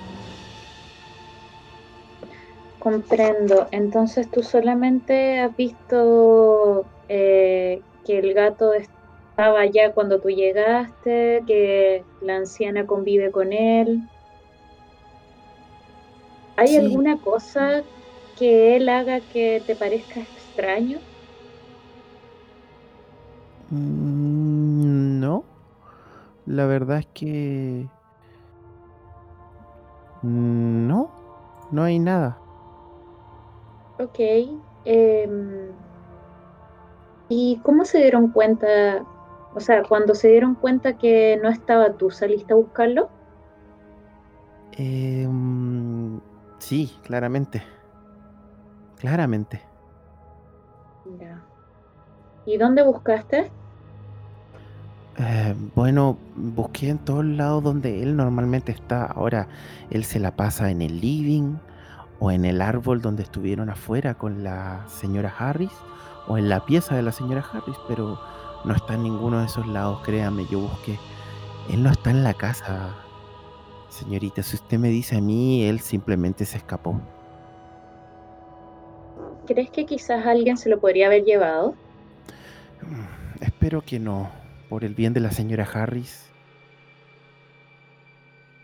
La señora Harris eh, toma algún medicamento, vi que le llevaste... ¿Qué era lo que le llevaste? Es que me dio curiosidad. Ah, no, es un batido que ella siempre toma, le gusta tomar esto, eh, acelga, lechuga, todas las como verduras verdes y les gusta que se los bata y se los sirva, no sé por qué le gusta tanto eso. No es de muy pero- buen sabor. Pero quizás a ti te queda súper bien y por eso a ella le gusta. Puede ser, puede ser, señorita. Em, pero entonces ella no toma ningún medicamento, nada. Mm, No, nada. Aunque tenga Em, esa edad, se ve muy sana. Exacto, eso mismo te iba a comentar. Lo sana que se ve la viuda Harris. Oye, y otra pregunta, ¿ella no tiene eh, hijos? ¿No tiene familia que la venga a visitar? Mm, no, que yo sepa, no. ¿Ni amigos, ni nadie? No, no, nunca ha venido alguien acá a visitarlo. Siempre hemos sido Mirsot, la señora Harris y yo. Entonces ella te debe querer mucho. Eso espero, yo la quiero mucho a ella. Me dio trabajo cuando más lo necesitaba. Sí, comprendo. Em, pucha, bueno, muchas gracias por responder mis preguntas. Em, ¿no hay nada que me quieras comentar? ¿Que creas que puede ser valioso para encontrar el gato? Sinceramente no sé nada más aparte de eso. Eh, yo veo que ella está diciendo la verdad. Haceme una tirada de psicología. Ella te está mintiendo. O sea, mira, si quieres la puedes forzar. Em, ya, la voy a forzar. Sí, porque en estos momentos estás pifiando. Sí. Voy a forzar y. Ya, a, La voy a a- a- forzar a como riesgo- a riesgo. tratando. Claro, tratando de. de como mirarla a los ojos, ¿cachai? Como, yo sé que ella está Ya. como mirando hacia abajo y yo voy a acercarme como para buscar su mirada. Perfecto. A riesgo de hacerla sentir muy incómoda. Ya, ok, la pasaste. Sí, efectivamente, tú te pones a buscar, de hecho te quedas en silencio un par de segundos y esperas a que ella en algún momento levante la mirada o te agacha incluso para verla. No, ella no está mintiendo. No está con señales de, una persona mentirosa. Ya, ok. Entonces yo le digo, pero muchas gracias por tu ama- amabilidad. La verdad es que no quiero molestarte en tus quehaceres. Y quiero ir a mm, encontrarme con Alexei. Ir a ver dónde él está. Perfecto. Baxter, tú te pones a revisar tranquilamente todo el lugar, el árbol, observas, prendes un cigarro mientras miras eh, alrededor de la tumba, miras la, las cruz. Y haceme una tirada de descubrir con un dado de bonificación porque te tomas todo el tiempo del mundo para poder hacerlo. Perro viejo tiene sus trucos para hacer estas cosas. Mira, elige un 20 o un 11. A la tirada. Quedémonos con el 11 entonces. Me parece, sería un éxito cual- extremo. Un éxito extremo. Ya. Claramente, el gato aquí estuvo. Pero estuvo hace tiempo. Puedes ver las marcas en el árbol. Hay un, mom- hay un lugar del árbol en el cual la corteza eh, no está tapada con nieve. Y se ve como el árbol, como el gato en algún momento en esa corteza se estuvo rasguñando, como cuando se liman las uñas. No sé si lo han visto. O como si cuando se estiran. Es- Eso por la, por la nieve asumo que debe ser hace un par de horas, algo así. No, hace un par de días. Ya, perfecto.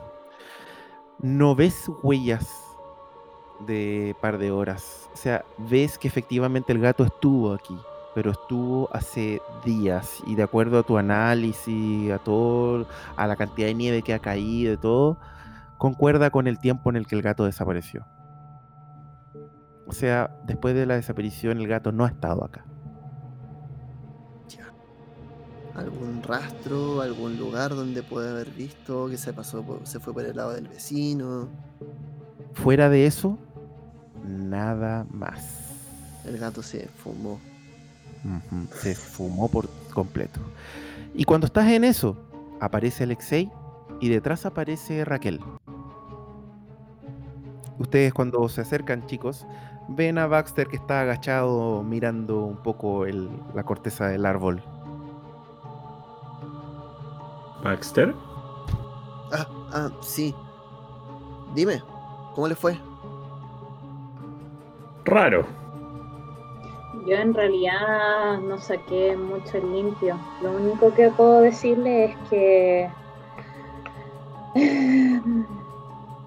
esta persona que trabaja con la viuda no está hace más de tres años con ella y eh, desde que ella está es que está el gato.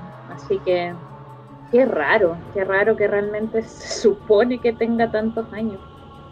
No coinciden las fechas. Yo encontré una máquina rara abajo. Nunca había visto algo así. ¿Cómo? ¡Señor Baxter! ¿Sí? ¿Qué? ¡Señor Baxter! ¡Señor Baxter! Empiezan a escuchar desde afuera, porque ustedes están en el patio trasero. Desde el patio delantero, los gritos. La voz muy ¿Arthur? reconocible de Arthur. Oh, Yo digo, eh, ¿qué pasó? no lo sé, quizás es importante. Eh, vamos, vamos. eh, podemos averiguar algunas cosas con la policía a futuro, quizás. Pero vamos viendo. Ya. Eh, eh, iré a ver qué pasa con Arthur. De Sí, acuerdo. ustedes automáticamente eh, toman sus cosas y van corriendo al otro lado.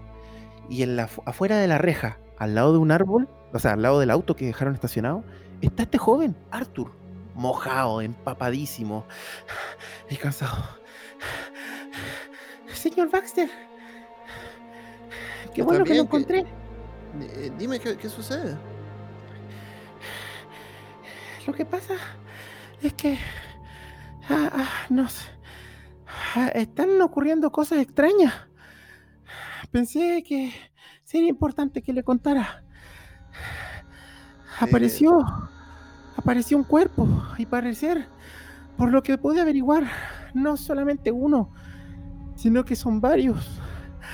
Ay, perdón, estoy cansado.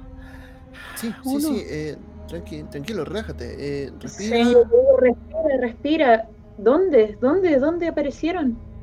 Es que eh, estaba, en, estaba en la oficina escuchando cuando de repente escuché pasar la sirena de, la policía y por curiosidad fui a ver. Tienen acordonado ahí por ahí cerca del puente. Eh, Y fui a mirar y aparecer, eh, apareció el cuerpo muerto de alguien. Pero eh, estuve escuchando a la policía y al parecer este no fue el único cuerpo que apareció. Hay varios lugares más que aparecieron durante la madrugada. Los encontraron ahora en la mañana en varios lugares de la ciudad. Pensé que sería importante que ustedes querrían saberlo. Da la impresión de que es un caso para la asociación Arma. Sí, claramente. Qué extraño esto que me estás comentando. De todas formas, gracias, pequeño. Eh, corriste hasta acá. Sí, sí. Ah, estoy muy cansado. Sí, no Quédate con nosotros. Te vuelves, sí, con nosotros. Eh, sí, tenemos mucho, mucha información que procesar ahora. Yo los miro y les digo, creo que voy a ir a decirle a la viuda que eh, nos vamos a sentar un poco. Sí, Te mira, acompaño. Hay algo que quiero preguntarle también a la viuda. chicos, esperen, esperen, esperen. Eh, si le decimos a esta mujer que no nos haremos cargo del caso, la vamos a destruir. No, a mí me interesa. Entonces, Yo sí, a- también encuentro que es muy raro esto. sí. eh, solamente digamos que tenemos que ausentarnos ahora, que vamos a tomar el caso, cerremos bien con ella.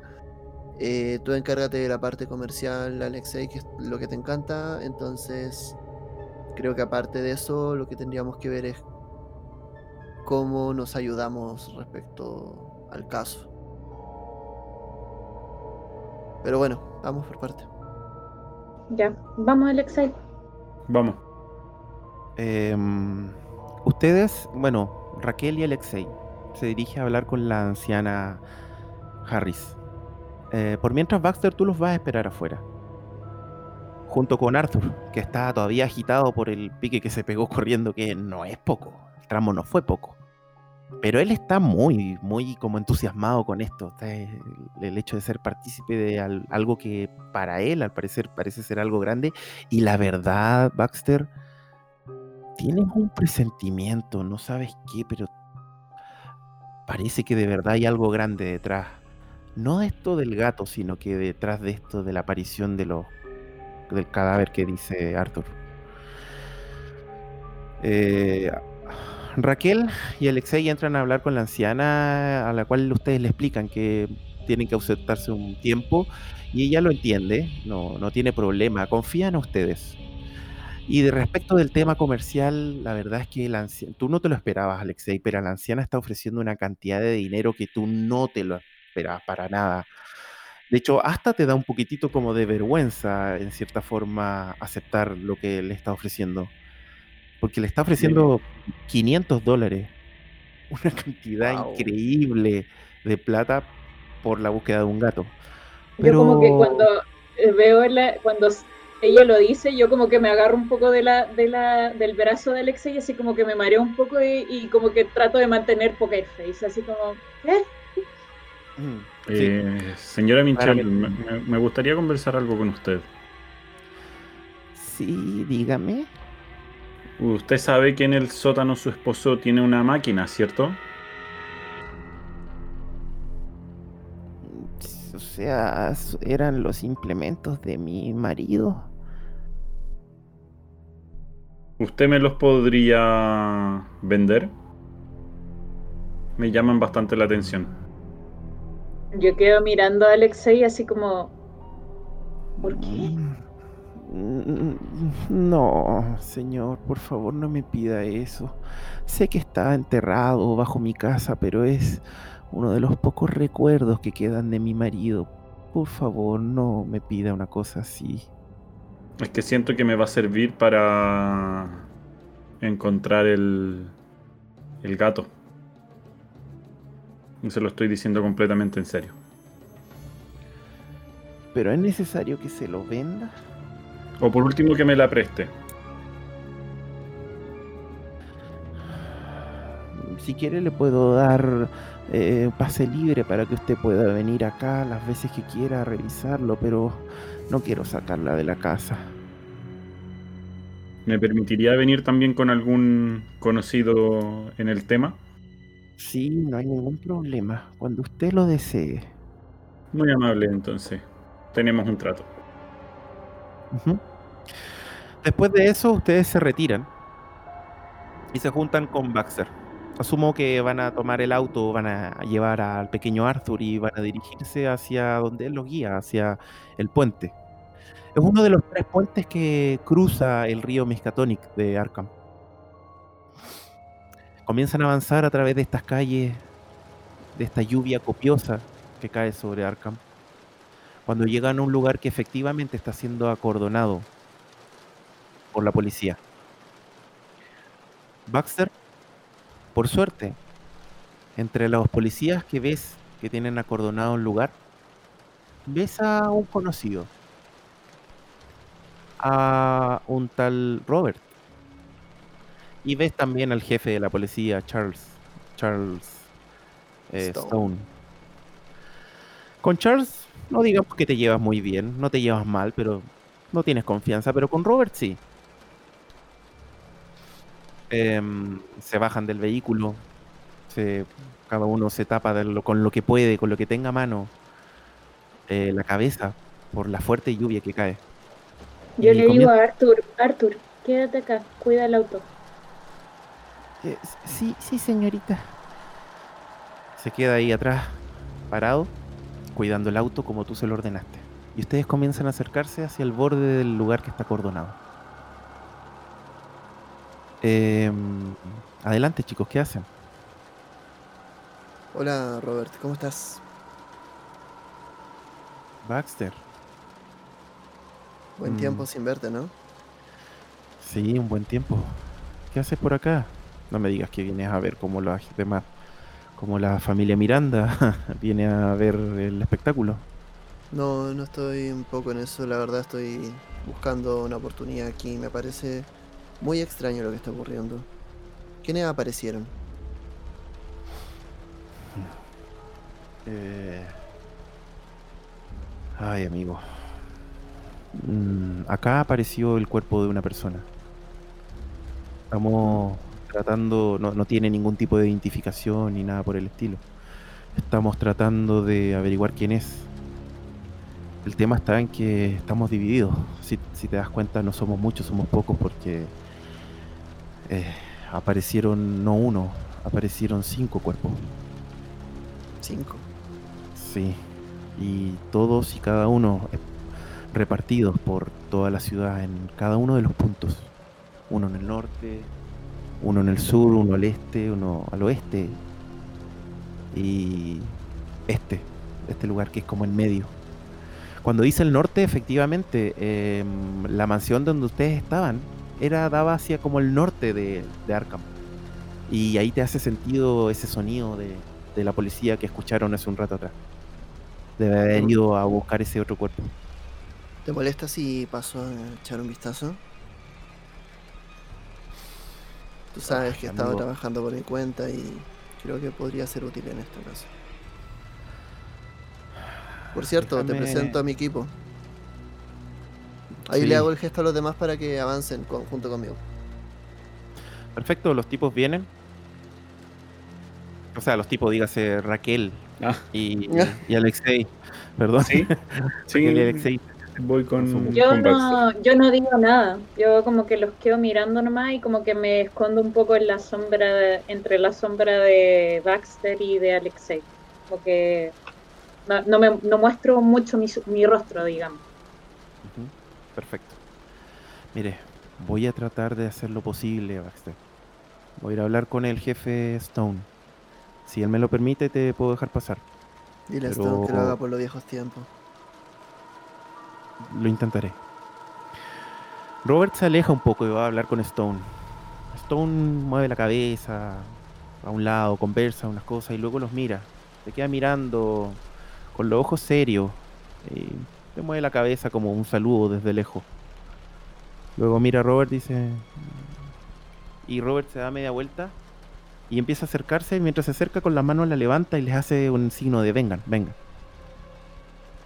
Vamos, vamos. ustedes tres cruzan la valla y antes de que se acerque al punto donde está tapado el cuerpo, que es a la orilla del río, debajo del puente, em, el tipo los para, le dice, antes que todo, como les digo, el, el cuerpo es- corresponde a la de un hombre.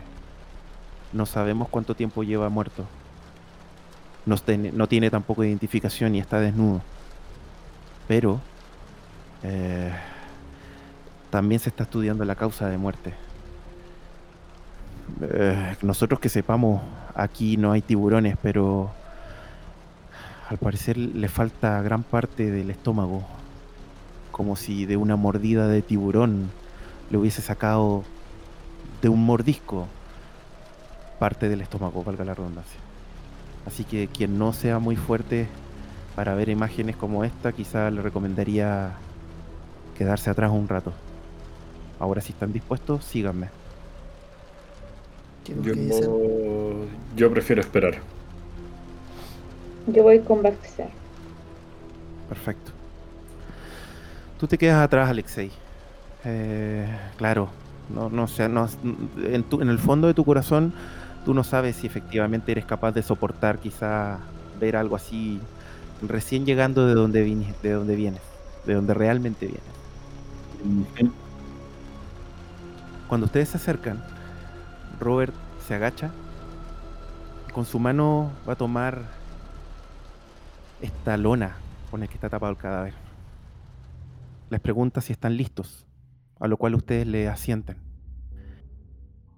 Y levanta la manta.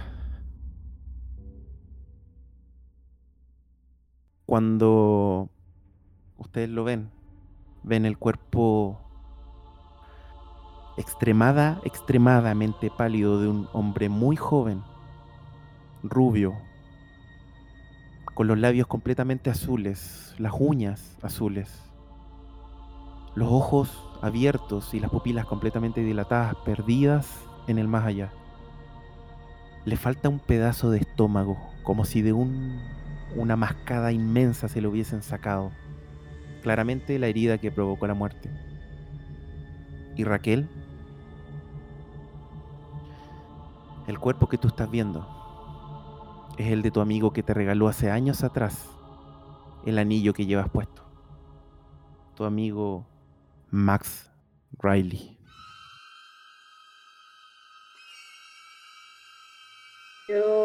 Lo miro, me toma cinco segundos reconocerlo y vengo y empiezo a temblar. Tiemblo, tiemblo. Miro a Baxter y digo, no, esto no puede ser. Esto no puede ser. Raquel, empieza así. No, no puede ser. No. Caigo sentada en el suelo, así. Y empiezo a llorar. Ra- Raquel, Ra- Raquel, Robert te está mirando y todos los demás policías se dan vuelta a mirar. ¿sí? ¿Qué pasa? Robert dice, ¿qué, qué pasa, Baxter? momento, le- levanto una mano como para haciendo. como que todos se alejen. Raquel, me, me agacho al lado de ella, ¿estás bien? Eh, ¿Lo conocías? ¿Qué pasa? Ven, ven, vámonos de acá, vámonos de acá, después, después lo vemos. Y me la, Lleva- me la llevo. El, el tipo la, tapa el cuerpo nuevamente. Me la llevo. Alexei, eh, Tú ves cómo de- sale. Exactamente, tú ves, Alexei, tú ves cómo viene caminando a paso rápido. eh, Baxter trae del hombro agarrada a Raquel que está llorando desconsoladamente. Te llama mucho Me la atención. acerco, me acerco, de hecho, lo primero que hago es acercarme rápidamente y, y como abrazarla. ¿Qué pasó? ¿Qué, Yo qué pasó allá adentro, me- Baxter? Yo eh, rodeo a, a Alexei y lloro, así lloro, así pero raja, raja en el hombro de Alexei y le digo, no puede ser, no puede ser. ¿Qué pasó? Al parecer, no sé, si creo que lo conocía. Pero vámonos de acá, eh, vámonos, vámonos, luego veremos qué, qué sucedió. Hago todo lo posible en este momento por tratar de calmar, dentro de las pocas habilidades sociales que tiene Baxter, hago todo lo posible por tratar de calmar a, Raquel. Es como que en este momento es como el foco es que los tres estemos como bien y que Raquel esté tranquila. Perfecto. Va a pasar un par de minutos cuando ustedes se van a subir al vehículo para capear la lluvia y para poder conversar tranquilamente. El pequeño Arthur no va a querer meterse, se va a quedar afuera. De hecho, se va a quedar debajo del puente eh, tapándose de la lluvia, pero no se va a querer meter porque ve que efectivamente Raquel está muy, muy afectada. Voy a Eh. manejar, eh, voy a manejar yo el auto.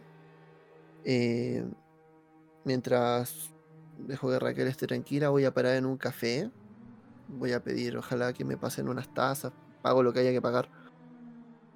Eh, subo con, en este caso, dos cafés, uno para Alexei y uno para Raquel. O un té, un té para ella, un té caliente en realidad.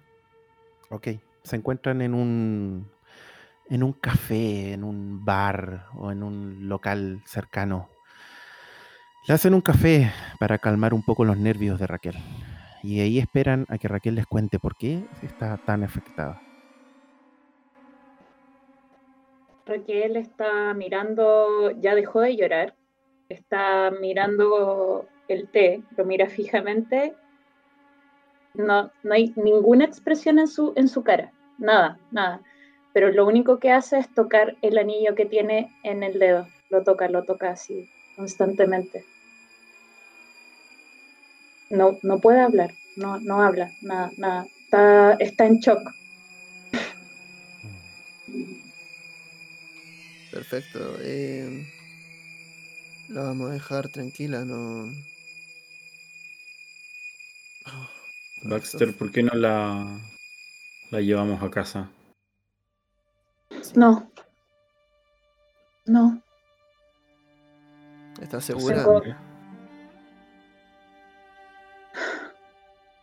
Tengo algo que contarle. Él. Yo lo conocía. Y les, pongo el anillo al frente mío y les digo: Él era mi amigo. Dediqué mi vida a buscarlo. No puedo creer que lo haya encontrado así. Miro a Baxter un poco consternado, como con mirada de ¿qué, qué puedo hacer? Solamente tenemos que dejar que se desahogue. Raquel, eh, lamento que haya sido de esta manera, como lo encontraste. Pero al parecer eres, eres parte de algo grande, de algo grande que está pasando. Te necesitamos fuerte ahora. Yo como que la- la- la- le pongo la mano en el hombro, trato de, de de agacharme a su altura. Dice, pero no estás sola, estás con nosotros. Yo dejo de llorar. Lo, lo sé. Discúlpenme, por favor. De No, verdad, no, no. no. No, para No. nada. Puedes No, llorar todo lo que quieras. Y como que respiro y digo, ok, Prométanme, prométanme que vamos a descubrir lo que les pa- le pasó. Prométanmelo. Por supuesto. Por supuesto. Baxter, tú mientras estás viendo este tema y en base a tu experiencia, en base a, lo que has visto hasta ahora, es un caso bastante complejo. De hecho, va Sí. a ser un caso bastante complejo no hasta para la misma policía. Y ustedes serán una asociación No solo eh, que cargada, pero son solo tres personas. Sí, y tenemos Entonces, aparte la búsqueda de un gato pendiente. Eh, chicos. Voy a. Mira, en mi cabeza está el que tenemos que ya nos comprometimos de una manera con esta señora y el gato. Esta cuestión que pasa, estos, estas apariciones extrañas. Y efectivamente tenemos del equipo de los tres, tenemos a una que ya está completamente involucrada en esto, quizás demasiado como para ser objetiva. Eh, y yo también en realidad estoy involucrado con todos ellos, tampoco es, es muy difícil, necesito una visión externa. Y aparte estoy muy preocupado, sobre todo por Raquel. Y mis pocas habilidades sociales, mis poco, mi poco ademán de, de ser habilidoso socialmente me impide consolarla adecuadamente. Pero creo que sé quién puede darme una visión externa. Chicos, voy a ocupar un recurso que no tenía pensado, pero creo que conozco a la gente adecuada para este tipo de casos. Haré lo posible por conseguir su ayuda. Me imagino que conocen a la sociedad Samuel Garrison. He escuchado sobre ellos. Mi viejo amigo Harvey estaba, era parte de ellos y veían casos como este. Yo les, los miro y les digo, cualquier cosa, cualquier cosa para saber la verdad. Hasta allá llegaremos, te lo prometo. Cuando pasa eso, se abre la puerta de este café en el que se encuentran y entra Arthur. Y cuando entra, chicos, a ustedes, a todos ustedes, el corazón les empieza a latir fuertemente y quedan asombrados. Viene no solo, viene sosteniendo algo entre sus brazos. Un gato. Un gato negro. Un gato negro al cual le falta un pedazo de, de la oreja izquierda. Mire, señor Baxter, mire lo que me encontré. Estaba rondando el auto. Wow. Y con esta escena, chicos, dejamos hasta hoy la sesión, la primera sesión de esta segunda temporada. Wow. Qué Muy bien. ¿La pasaron bien? Sí, lo Sí. pasamos muy Sí. bien. Muy, muy bien. Bueno, gracias Paolo por muy expectante a lo que viene. Así que vamos a invitar a la gente a que se una a frecuenciarolera.cl para poder seguir parte- participando y comentando esta historia junto con la gente de nuestro servidor de Discord. Ahí encuentra las redes sociales, el servidor y todo lo que estamos haciendo actualmente. Eh, chicos, chicas, que chica, eh, ¿quieren despedirse? ¿Quieren decir algunas palabras antes de cerrar? Em, que va a estar bueno, cabro. Mamá. Sí. Agradecerle al Paolo también, porque se nota que le puso cariño en esto, y a ti también, Andrés, por las cosas que se vienen. Y, y está buena. A mí por lo menos me enganchó caleta hoy día. Sí. Va a ser súper bueno. Buenísimo, Genial. buenísimo. Sí, yo, genial, le agradezco. De verdad que extrañaba mucho narrarle a la asociación Arma. Así que, y también invitar a los que no lo han hecho, que escuchen los capítulos anteriores que los pueden encontrar en la Cueva del Loco. Eh, ahí está la primera temporada de esta asociación Arma. Por si quieren entender de dónde vienen estos personajes que hoy en día están entrando en una nueva aventura. Dicho esto, le damos las gracias una vez más, Pablo. Le damos las gracias a quienes nos han acompañado, eh, Raquel, Alexei. Así que con esto vamos a cerrar esta sesión. Están todos invitados para seguir comentando, seguir las redes sociales y compartir este contenido con la gente que le puede interesar. Dicho esto, mi nombre es Andrés y nos vemos en un siguiente capítulo de Frecuencia Rolera que se viene esta vez junto también a la Sociedad de Investigadores Samuel Garrison. Veamos qué sale de este crossover. Que estén muy bien. Chao, chao.